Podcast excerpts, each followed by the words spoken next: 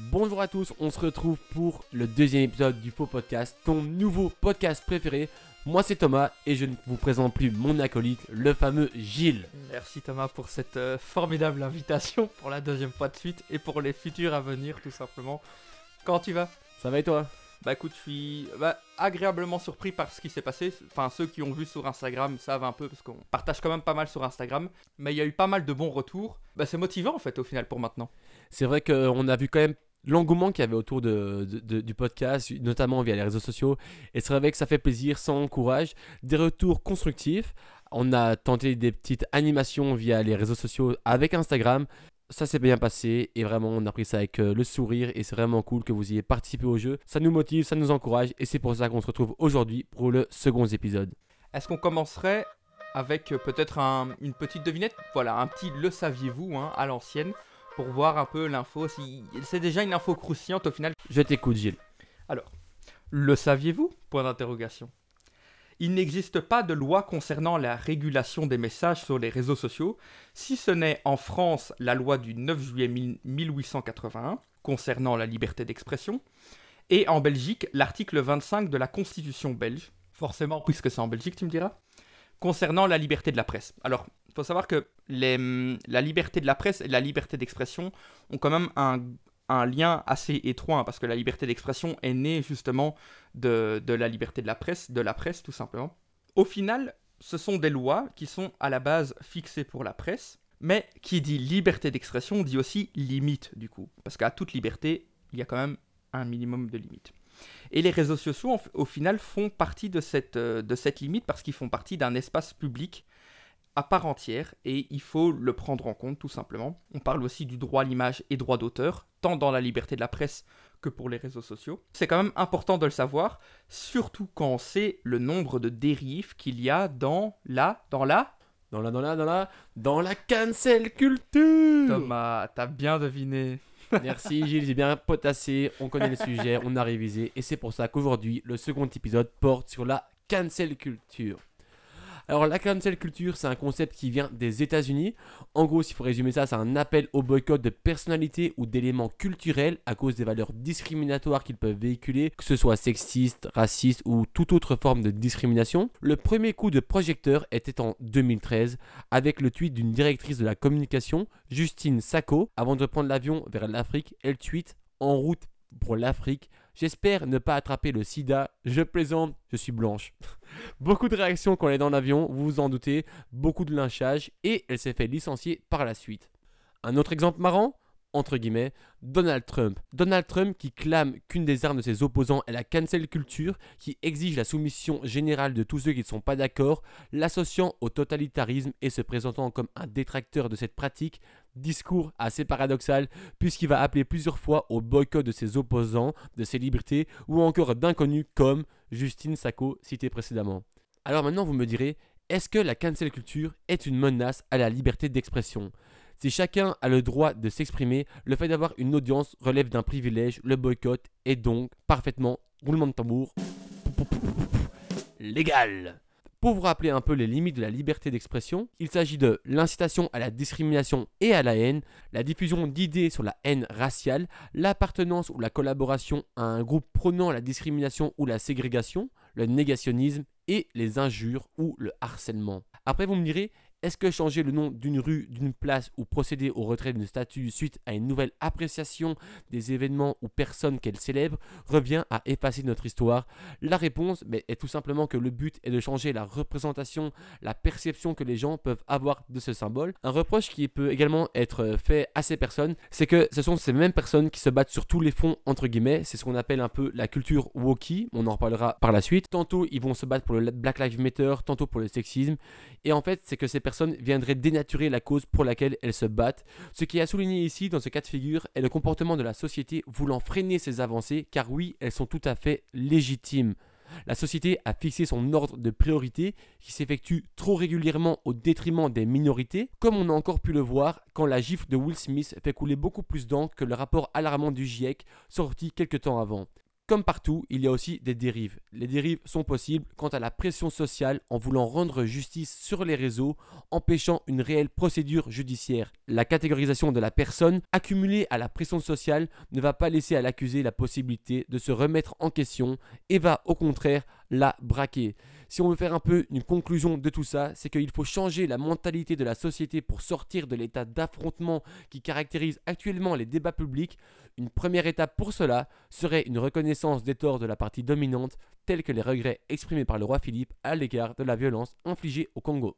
Grâce à ce petit speech, j'espère que vous avez pu un peu comprendre et voir toute l'envergure que peut avoir ce concept qui peut très bien porter sur des éléments culturels comme sur des personnes. C'est un concept qui est assez large et qui est encore aujourd'hui difficile à préciser, à définir, mais on a essayé de faire avec les moyens du bord. Et si je, si je peux me permettre, c'était très intéressant. Merci Gilles. Maintenant, comme à l'accoutumée, ok, bon, ça fait deux fois, c'est, c'est que n'est que la- ce n'est que la deuxième fois qu'on le fait, mais c'est déjà une coutume au final.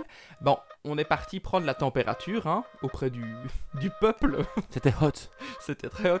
Euh, voilà, et voilà, on a interrogé quelques personnes pour savoir ce qu'ils en pensaient de la cancel culture. C'est parti, direction la rue. C'est le fait de boycotter certaines œuvres, certains artistes. Enfin, j'ai l'impression que c'est plus du domaine euh, culturel. Euh, parce que bah, ça correspond plus à l'idée actuelle ou la façon dont ça, devrait être considéré aujourd'hui. Bah, de ce que j'en ai entendu, moi, c'est oui, en effet, le fait que parce qu'une personne, notamment publique, a fait ou dit certaines choses et tient certaines positions, on essaye que son entière personne soit effacée de la sphère publique parce qu'on on estime que cette personne est plus légitime de s'exprimer ou que c'est inadmissible ce qu'elle a dit ou fait. Alors, étant donné que la cancel culture et le boycott en général sur les réseaux, bah, ça concerne énormément de sujets hein, au final, dans plein de secteurs différents, bah, on leur a demandé simplement de nous donner quelques cas précis. Dans le cas de, de Romeo Elvis, par exemple, je sais que quand il a fait son bad buzz, l'acteur, ben, euh, après, il, il a- il a été euh, cancel. Donc on n'a plus voulu l'écouter, etc. Il y en a une que j'ai vue d'une influenceuse. En gros, elles sont deux à critiquer un petit peu euh, des œuvres, surtout euh, sur machistes et tout ça. Et il y en a une des deux qui disait qu'en fait, elle boycottait complètement les œuvres faites par des hommes, de manière générale, qu'elle carrément ne regardait plus de films euh, dont c'était des réalisateurs, etc., de peur que d'apprécier l'œuvre, en fait, et euh, de se rendre compte, même dans 10 ou 15 ans, que euh, le réalisateur avait fait euh, bah, des conneries, avait abusé de son pouvoir, de son statut ou quoi. Donc ça, je trouvais ça, pour moi en tout cas, je trouvais ça beaucoup trop poussé comme... Il faut trouver un juste milieu, je crois. Alors évidemment, la cancel culture, le boycott en général, ça s'applique évidemment dans plein de domaines différents. Bah, on leur a simplement demandé de nous donner quelques avis. En fait, je comprends le mouvement, mais en même temps, euh, je trouve que ça empêche euh, énormément de choses d'éclore parce que le truc, c'est que ça sert jamais éthiquement 100% enfin, correct et qu'il y aura toujours des choses à redire dans tous les cas et que ça, ça empêche une certaine liberté d'expression. Maintenant, euh, il y a quand même plein de choses qui sont pas OK et qui, qui doivent. euh, Enfin, qu'on qu'on peut pas accepter en fait. Euh, bah, je suis d'accord, mais dans une certaine mesure, en fait, pour la cancel culture, dans le sens où il y a des trucs qui sont clairement plus OK aujourd'hui. Et en même temps, il y a des fois où c'est utilisé de manière trop virulente. Une personne est tellement plus complexe et vaste et, et plusieurs multidimensionnelle que cette seule et même chose. Et donc c'est difficile de réduire une personne ou un, ou un fait, une action à ça, je trouve. Maintenant, c'est sûr qu'il y a des choses qui sont choquantes et difficiles à accepter et que c'est difficile de faire la part des choses. Chacun boycotte à sa propre manière et on a tout simplement bah, demandé quel était leur combat, leur boycott. Mais Il y a des choses où je me dis, ah ben je, vais, je vais éviter d'écouter ça. Je sais que le rap, euh, ouais, quand j'aime pas les paroles, euh, en général, je me dis que je vais pas réécouter une deuxième fois, même si j'aime bien la mélodie, quoi. je me suis rendu compte que c'était quelque chose que j'appliquais, par exemple dans le domaine euh, cinématographique. En fait, la règle que j'applique, moi, c'est de savoir si euh, la position d'artiste, donc ça rejoint un peu en fait euh, l'idée de séparer l'homme de l'artiste, c'est quand la personne qui a abusé de son pouvoir a su le faire grâce à sa position d'artiste, alors je vais boycotter son œuvre. Merci aux intervenants qui nous ont répondu, car quand on est dans la rue avec Gilles, c'était vraiment pas facile. On a eu beaucoup de réponses négatives, de gens qui ne savaient pas, ou bien une personne qui savait, on lui demandait Vas-y Gilles, viens, on reproduit la scène. Euh, bonjour monsieur, est-ce que vous connaissez la cancel culture? Euh, je parle pas très bien français. Euh, Mais est-ce que vous la connaissez? Attendez, cancel culture. Ah oui, la cancel culture, oui en anglais, oui, oui. Et qu'est-ce que vous pensez par rapport à ça? Oh, vous savez, je m'en bats les couilles. Donc voilà, Bon. c'est à savoir que c'était notre première réponse positive en plus d'une demi-heure. d'interview, entre guillemets, de micro-trottoir. Euh, on était content d'enfin avoir quelqu'un qui pouvait nous répondre, mais là, personne s'en foutait. Donc, on avait, ça nous a un peu. Moi, personnellement, j'ai un peu baissé les bras. Et on veut un peu briser vos espérances. Non, ce n'était pas Kevin De Bruyne. Voilà. Non, il n'y a pas que lui qui s'en bat les couilles en Belgique, euh, il y en a d'autres. Et du coup, on tenait à remercier tous nos participants qui ont su répondre et qui ont très bien répondu à nos questions et qui ont pu enrichir notre épisode. En parlant d'avis, Thomas, toi, c'était quoi ton avis? Je trouve que la remise en question de base est bien et je trouve que tout dépend de, de la situation. C'est pas à moi d'en juger. Malheureusement, je veux pas non plus refiler la patate chaude aux autres. Et quand je dis aux autres, c'est plus, je veux m'adresser plus aux minorités qui sont euh, discriminées. Pour moi, il faut davantage écouter l'avis des personnes ciblées percevant cette discrimination. Ce sont les principaux concernés à partir du moment où une grande partie d'entre eux se sont discriminés par une personne ou un élément culturel, comme dans ce cas où ça peut être par exemple un, un père fouettard. Ben, je sais pas si tu sais, mais notamment en Flandre, depuis quelques années, père fouettard, il, est, il peut plus être représenté en noir, mais avec des, ouais. Avec des tâches euh, de, de cheminée. Donc ça peut être des personnes ou euh, des éléments euh, culturels. Et après, mon questionnement, ma question bah, aussi que je te pose à toi, c'est après, n'y aurait-il pas moyen de réfléchir avant de publier du contenu tendancieux en se mettant à la place des personnes incriminées afin de rectifier le tir avant d'avoir causé du tort Si je devais répondre à la question, je te dirais que je pense qu'il y a moyen de se remettre en question avant que les minorités concernées haussent le ton et que la personne pas dominante mais qui incrimine puisse essayer pas d'être altruiste mais de se mettre à la place de l'autre pour essayer d'être bienveillant et de pas incriminer juste pour faire plaisir, pour faire du buzz. Et toi Gilles, quel est ton avis? Tout d'abord, par rapport à cette question d'anticipation, au final, que tu parles d'éviter qu'il y ait cette cancel culture, c'est la première réponse que j'ai apportée, c'est que avec les recherches, j'ai vu qu'il y avait certaines entreprises, parce que là, on parle vraiment de, de personnes qui sont capables d'anticiper. Par exemple, L'Oréal, hein, à force de parler de blancheur, a anticipé le fait qu'elle exagérait peut-être avec le fait d'être clair, d'être blanc, etc. Et en fait, a communiqué là-dessus pour éviter un problème justement lié au blanchiment, au- à la blancheur tout simplement. Le problème aussi avec le numérique, c'est que tout se retient. Un jour, tu dis quelque chose, dans dix ans, ça peut ressortir. Il y avait cette fille à The Voice qui avait euh, eu des propos, je pense, antisémites. Bah, elle a eu des problèmes par rapport à ça, parce que ça lui est revenu en pleine tronche, entre guillemets. Mais c'est un peu comme euh, dans les interventions qu'on a eues auprès des passants ou l'événement avec Romeo Elvis qui a eu lieu il y a quelques années. Mais c'est ça aussi. On, on parle à la base des social justice warriors. À la base, c'était quelque chose de quand même assez positif. C'était les gens qui prenaient la défense des minorités. Mais le problème, c'est que maintenant, et je vais dire dans l'espace numérique, c'est que ils prennent la défense de toutes, toutes, toutes les victimes. Et le problème aussi, c'est que parfois, il y a une minorité qui sont inculpées pour des faits qui n'ont pas lieu d'être, qui ne leur sont pas incombés. Et les social justice warriors, ils prennent n'importe quel élément, même s'ils mentent, ils vont le prendre parce qu'ils se disent qu'ils savent qu'ils mentent pour une bonne raison. Alors que ça n'a pas lieu d'être parce que les arguments sont infondés. Mais comme on a pu le dire tantôt, ben, une des dérives, c'est qu'il y a une justice qui se fait via les réseaux, alors que ça laisse pas de place à la procédure judiciaire. Et par rapport à ça, je te rejoins tout à fait. Mais si je devais un peu constituer tout ça, ce serait un peu la liberté d'expression après une autre dimension avec les réseaux sociaux. Comme dans tout, tu as, des dérives pour essayer de garder le bien et essayer ben, de se battre pour essayer ben, de ne plus réitérer le mal. Un petit parallèle avec pourquoi écouter notre faux podcast. On voit là tout l'intérêt de l'éducation aux médias quant à ben, l'éducation des gens par rapport à ces problèmes de gestion de la liberté d'expression et du pouvoir que peut avoir la parole à travers ces réseaux sociaux. Bah écoute, je suis tout à fait d'accord. Bah, je pense que pour notre avis, on peut s'arrêter là. Sans transition, on passe à la prochaine séquence. Quelle est-elle, Gilles? Bah je- j'attends de voir, c'est à toi de me le dire. Et ben maintenant, on va passer au débat des opposés. Gilles va être contre ou pour, je vous le dis dans un instant, et moi je vais être l'avis contraire, et chacun va défendre son point de vue. Gilles, pour savoir qui va faire pour, qui va faire contre, je te propose de nous affronter au 007. On peut le faire, mais le truc c'est que les gens ils savent pas, donc ils vont pas rire par rapport à ça. Mais nous on peut le faire.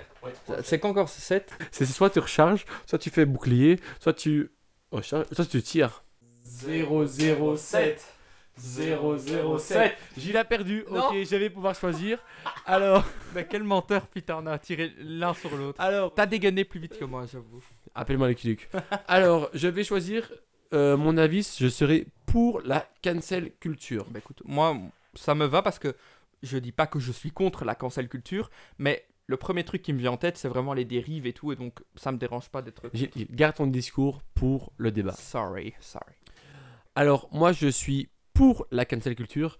car je trouve que c'est une remise en question de la société. Après, ça veut pas imposer son idée, ça veut juste ben, remettre en question par rapport à des personnes, mais aussi à des éléments culturels, parce que les valeurs qui sont prônées avant ne sont plus celles qui sont prônées maintenant, mais la société a évolué, des choses qui sont passées dans le passé ne sont plus acceptables à l'heure d'aujourd'hui, et je trouve vraiment bien de remettre en question, en fait, pas pas l'histoire, comme on a pu en parler euh, avant dans le podcast, mais la perception que les gens peuvent avoir d'une personne ou même d'un élément culturel. Et par rapport à ça, moi je trouve ça super intéressant. Moi, je suis simplement contre. Le problème, c'est qu'il y a énormément de dérives. Et au final, c'est que, en fait, à partir du moment où on parle d'un espace public et que tout le monde peut communiquer, tout le monde peut parler, il va y avoir des dérives. Un message haineux va se voir dix fois plus qu'un qu'un message positif. Parce qu'un message positif a moins de portée, a moins d'impact qu'un message négatif. Il y a des gens qui condamnent des personnes avec des preuves qu'ils n'ont pas. Et même, il y en a, ils sont capables de mentir tout simplement parce que ils savent que, dans le fond, c'est pour un bien, c'est pour condamner une personne qui a commis des actes entre guillemets irréversibles et c'est vrai que la plupart du temps quand on parle de cancel culture même si parfois ce sont juste des messages euh, transphobes homophobes etc discriminatoires parfois on parle d'actes littéralement d'actes et qui évidemment sont punissables par la loi et qui doivent être euh, condamnés. Pour mon prochain argument, je vais être court, clair et concis. Moi, je suis pour la cancel culture car je trouve ben, que ça va permettre de faire avancer la société par rapport aux valeurs qu'elle dégage. Et justement, cette remise en question va permettre ben, de simplement changer le regard et les valeurs de la société euh, actuelle. Moi, je suis contre parce qu'il y a une minorité de coupables, je dis bien une minorité, qui ont été accusés de certaines choses alors que rien n'était prouvé je n'ai pas de cas ici sous la main, mais je sais qu'il y en a eu. Mais à culpa, j'aurais peut-être dû faire plus de recherches. Il y a des gens qui ont été cancellés, comme on dit, des réseaux, d'internet, etc., alors qu'ils n'avaient rien fait. Sauf qu'il y avait certaines preuves qui. Ben voilà. En fait, moi, le problème que j'ai, et c'est vraiment le mot, c'est la présomption d'innocence n'existe plus sur les réseaux, mais c'est la présomption de culpabilité. Avant, tant qu'on n'avait pas de preuve que c'était toi le coupable, on te laissait tranquille. Maintenant, si on a une minuscule preuve que c'est toi le coupable, même si ce n'est pas toi, eh ben on va te désinguer et on va te canceller. Et c'est ça le problème. Si tu es coupable d'avoir fait quelque chose, mais même nous, peut-être qu'un jour ça nous arrivera sur notre podcast qu'on nous accusera de quelque chose qu'on n'aura probablement pas fait parce qu'on est deux anges, hein. on est les caprices des dieux.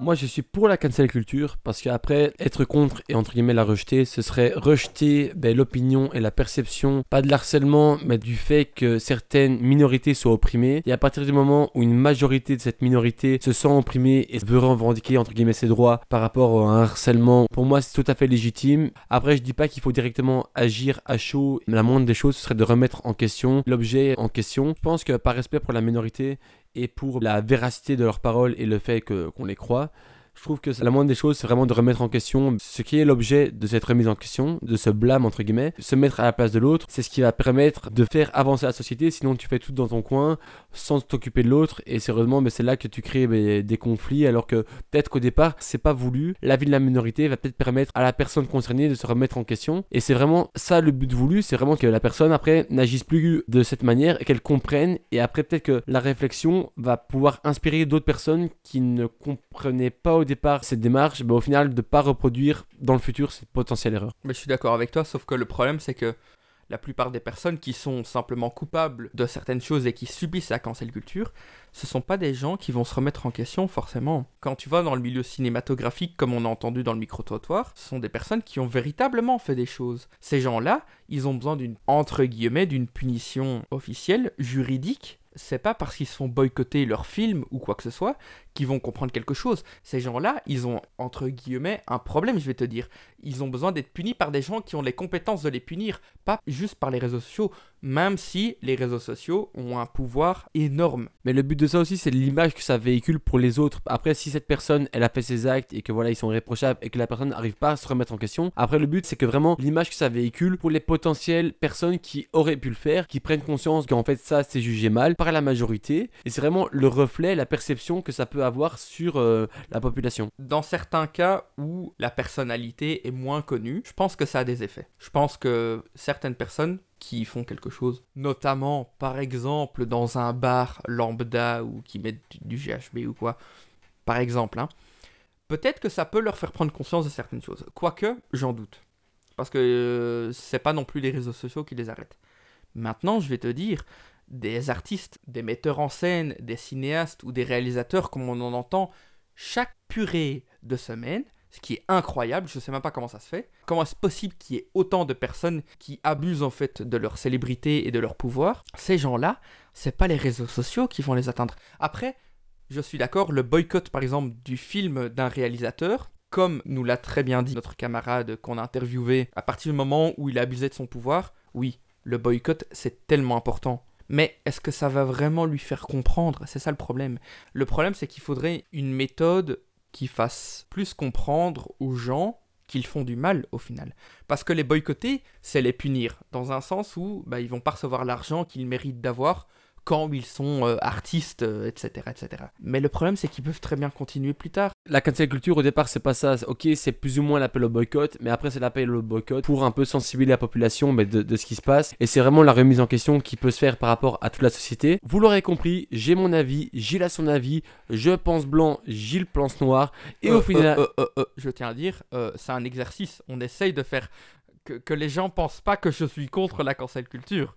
Non, L'exercice, c'est d'essayer de trouver des arguments contre. Hashtag boycott Gilles. Et dans trois mois, je me retrouve tout seul et je me fais remplacer par quelqu'un d'autre. Ouais, non merci. Le faux podcast, ça va percer. ça va percer avec d'autres personnes. Et ça ne nous empêche pas de passer à la prochaine séquence. Vous avez pu voir sur Instagram, on a été actif. On a essayé de vous donner un petit rôle de journaliste en trouvant des titres entre guillemets putaclic, des titres accrocheurs par rapport à un article, à des articles qu'on vous a proposés. Et ben maintenant, on va faire un petit retour par rapport à tout ça. Et oui Thomas, créer le buzz, c'est la séquence qu'on veut retrouver un peu plus souvent sur notre podcast, hein, avec vous évidemment, avec cette interaction qu'on va voir sur Instagram. Et ben voilà, le premier article, la première information qu'on avait pour cette fois-ci, c'est un homme politique, Laurent Paris, a créé la surprise générale en quittant la NVA pour devenir CEO de la Pro League. La Pro League, à savoir la Ligue belge tout simplement. De football. De football, évidemment. Thomas, toi, quels étaient parmi les titres putaclic, les titres, tu vois, qu'on sentait bien? Qu'est-ce qui qu'est-ce qui t'a plu, toi? Alors moi, le titre aguicheur, entre guillemets, que j'ai le préféré, c'est Paris quitte les Noirs et Or. Noirs et Or, les couleurs de son parti politique pour les Diables Rouges. J'ai vraiment adoré ça. Après, c'est peut-être dû à mes références footballistiques. Voilà, a priori, un fan de foot va cliquer dessus, va se dire Bah attends, c'est qui Paris? C'est qui cette nouvelle pépite? Je la connais pas. Petite trompeur, sans mettre la puce à l'oreille de quoi ça va parler. Moi, j'ai vraiment bien aimé et je trouvais ça vraiment sympa. Même si là, c'est vrai que ça éclaire pas sur le contenu de l'article, même ça peut nous mettre à côté de la plaque. Et toi, Gilles, est-ce que tu peux me dire celui que tu as préféré? Bah écoute, je vais te le dire directement. Moi, c'était la NVA au sein de la Pro League, virgule, ce que l'on sait sur le nouveau CEO.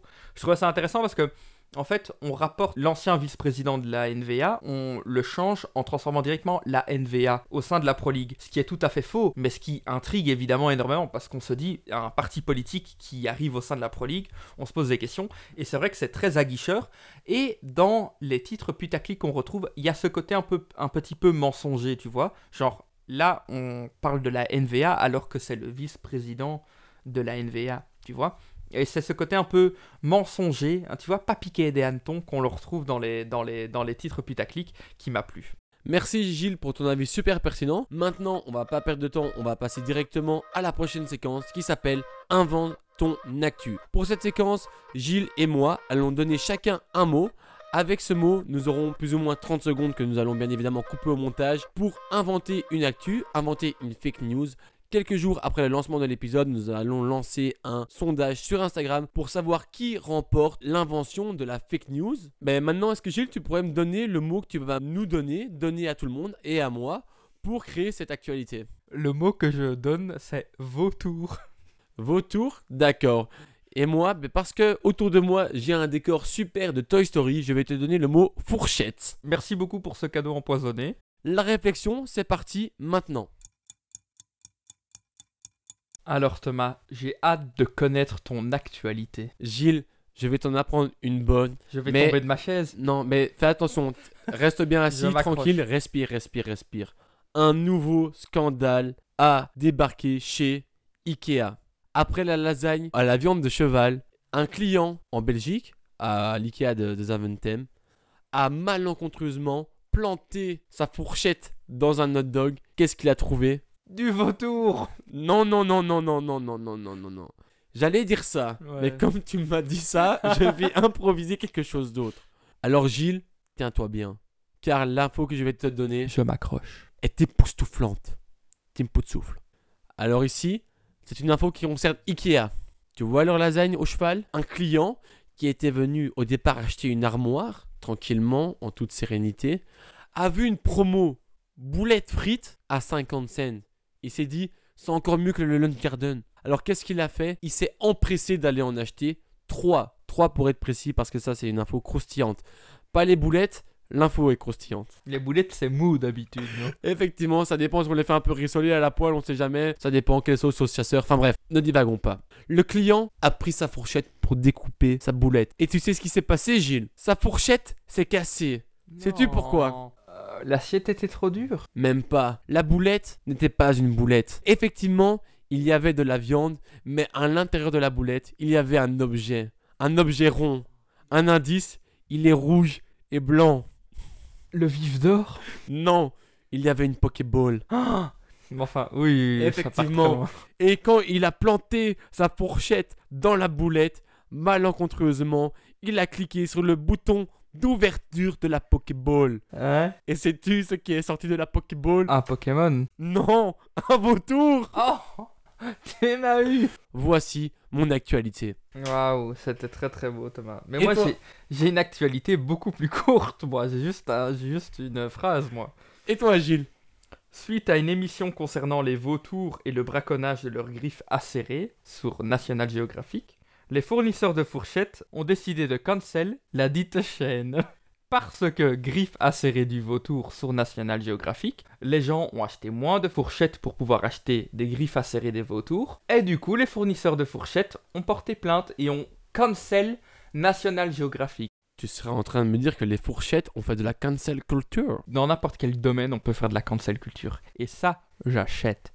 Oh Gilles, tu es un homme qui fait des ponts entre tout, et c'est pour ça que je t'ai embauché. Maintenant, ben, on va vous laisser un peu quelques jours pour un peu réfléchir à laquelle est la meilleure, même si spontanément vous savez que les Pokéballs, les Pokémon, c'est la vie. Oui, évidemment, prenez le temps au moins 2-3 fois par jour de réécouter la séquence ou l'émission si vous avez envie pour bien vous souvenir un peu de- et pour bien faire votre idée quoi. Vous pouvez la réécouter, la partager avec vos amis, votre famille, partager le podcast, on est là pour ça. On est des distributeurs de bonheur, alors autant partager notre bonheur avec tout le monde. On en a beaucoup. On va passer maintenant à la prochaine séquence. Et oui, dans les émissions qui arrivent, on va tenter d'aborder à chaque fois un aspect de l'éducation aux médias, un, un- un zoom en fait sur l'éducation aux médias qu'on va nommer Pascal le médiateur, parce que Pascal nous éduque, tout simplement. Bonjour Pascal, comment est-ce que tu vas? Ça va et toi? Écoute, ça va, merci Pascal. De quoi tu vas nous parler aujourd'hui? Est-ce que tu sais déjà?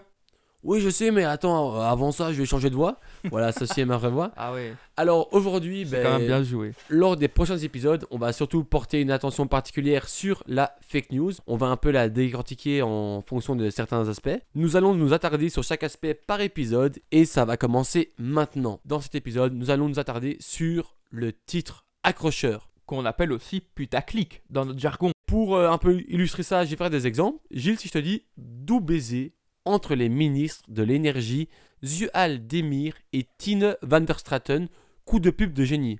Tu penses que ça parle de quoi? De prime abord, j'aurais l'impression qu'on parle de, bah, on parle bien de deux politiques, hein, de deux personnalités politiques.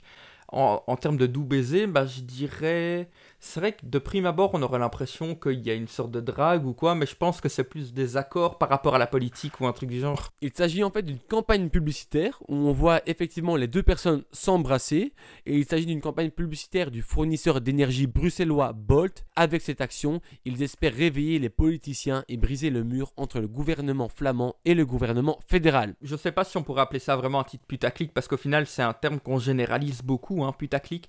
Mais c'est vrai que entre ce que tu dis et le titre, il y a quand même un grand écart, il y a quand même une grande différence. On va passer au deuxième exemple et garde ton sang-froid et garde ton sérieux parce que le premier, enfin le suivant pardon, Ouais. il va être marrant. Le titre c'est Retour du froid. Ces élèves en classe verte étaient hier en short et claquettes. Là, ils ont les pieds coincés dans la glace.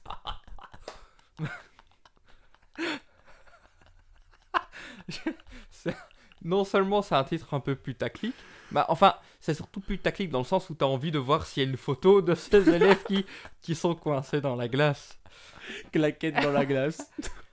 Et qu'est-ce que j'en ai à penser? Bah, J'ai l'impression que c'est genre un voyage scolaire qui s'est mal passé et qui pensait qu'il allait faire chaud et au final, bah, il fait plus que vraisemblablement, il fait froid. Et ils sont. Mais comment est-ce qu'ils font pour être coincés Ça, je ne sais pas. Malheureusement pour toi, il ne s'agit que d'un titre aguicheur parce qu'effectivement, il y a juste plusieurs classes qui sont parties en classe euh, verte. L'un d'eux a juste prononcé ces paroles, qu'il était en claquette et qu'il avait les pieds coincés dans la glace. Ce n'est pas un fait. Ils ont simplement repris les paroles d'un élève qui a sorti Une phrase, une phrase comme ça, un peu qui sortait de nulle part. Mais dans l'article, on ne voyait aucunement des pieds en claquette qui étaient coincés dans des blocs de Et glace. est-ce que tu te souviens de quoi parlait l'article? Tout ça est une manière d'introduire juste que le froid revenait en Belgique. Eh ben voilà. Est-ce que c'est pas l'exemple type d'un sujet marronnier Comme euh, un sujet marronnier, c'est un sujet qui revient constamment saison après saison, hein, qu'on utilise pour un peu combler les trous dans les infos, comme l'arrivée de Saint-Nicolas dans les classes, ou la rentrée des classes, ou l'arrivée de- du froid, ou l'arrivée des premiers flocons. Est-ce que ça c'était dans ce contexte-là ou pas? Est-ce qu'on peut considérer ça comme un sujet marronnier ou pas? Effectivement, c'est un sujet d'actualité qui est prévisible, donc c'est, on peut le préparer en amont, mais après, on peut l'introduire d'une manière un peu inédite, et après, voilà, ils ont choisi, Ça c'était ils ont choisi, pardon, de l'introduire de manière un peu humoristique. Enfin, je sais pas si c'est voulu, moi, c'est ma perception, je sais pas si c'est la tienne aussi. Ouais. Après, moi, ça a réussi, j'ai cliqué sur l'article et j'ai cherché des photos avec des pieds dans la glace, malheureusement, je ne les ai pas trouvées. Est-ce qu'on considérerait ça comme à moitié putaclic? Dans le sens où, effectivement, il faut, c'est un sujet marronnier, il faut l'introduire et il faut donner envie de, de cliquer sur l'article, de lire l'article, mais en même temps, l'article pousse à aller voir justement une photo, parce que c'est très visuel en fait comme titre. Le titre de l'article promet quelque chose qu'on ne retrouve pas dans l'article, et effectivement, c'est un titre un peu trompeur. Bah, si tu veux m'en parler dans un instant, comme tu le dis, ben, j'attends simplement que tu m'expliques. Arrête de me mettre le couteau sur la gorge, s'il te plaît. Je veux bien être responsable de mes actes et le faire de mon propre gré. Ce n'est qu'un couteau suisse, Thomas, ça ne fait pas mal. D'accord, ça va. un Allez, couteau à beurre.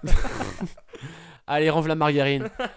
Faut savoir que l'importance du titre, c'est super important parce que c'est le premier élément que les internautes découvriront. C'est également le premier élément qui déterminera si l'article est ouvert Le titre d'un article, c'est comme le slogan de publicité. Son objectif est d'attirer l'attention du lecteur, susciter son intérêt et l'informer. La décision de cliquer sur un lien ne prend que quelques secondes. Si vous écrivez un mauvais titre, votre article ne sera pas lu, même si vous avez le meilleur contenu qui soit. Il faut savoir qu'environ un seul visiteur sur 5 lira véritablement votre article car les internautes noyés sur l'information sont très sélectifs et optimisent leur temps de lecture. Après, vous allez me dire Thomas, t'es quoi un titre accrocheur Pas de panique, keep calme, restez assis. Thomas, mais c'est quoi un titre accrocheur Thomas, c'est quoi un titre accrocheur Gilles, écoute-moi. Voilà ce qui le définit. Le titre doit expliquer, doit teaser ce dont on va parler. Il doit notamment tenter de répondre aux questions suivantes qui, quoi, où, comment et pourquoi?